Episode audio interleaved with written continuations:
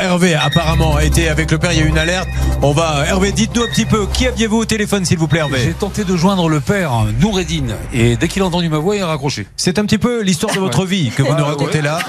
Mais, euh, Je suis un peu déçu. Est-ce qu'un jour vous pensez que, parce que vous êtes à quoi là On est à plus très loin de la retraite. Il y aura un moment dans l'émission où vous direz j'ai eu quelqu'un qui a bien voulu me parler. Ça m'étonnerait. Alors vous Bernard, le monsieur après vous avez continué de parler avec lui Bah, il m'a demandé de attendre une petite Voilà, merci, on heure, hein. applaudit Bernard Sabat, mesdames et messieurs, voilà.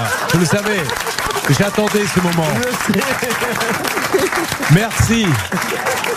Je l'attendais ce moment. Je savais qu'à un moment donné, parce que je me suis dit, je fais venir tous ces gens, mais ce qu'ils veulent, c'est pas qu'on règle des cas, ils s'en moquent.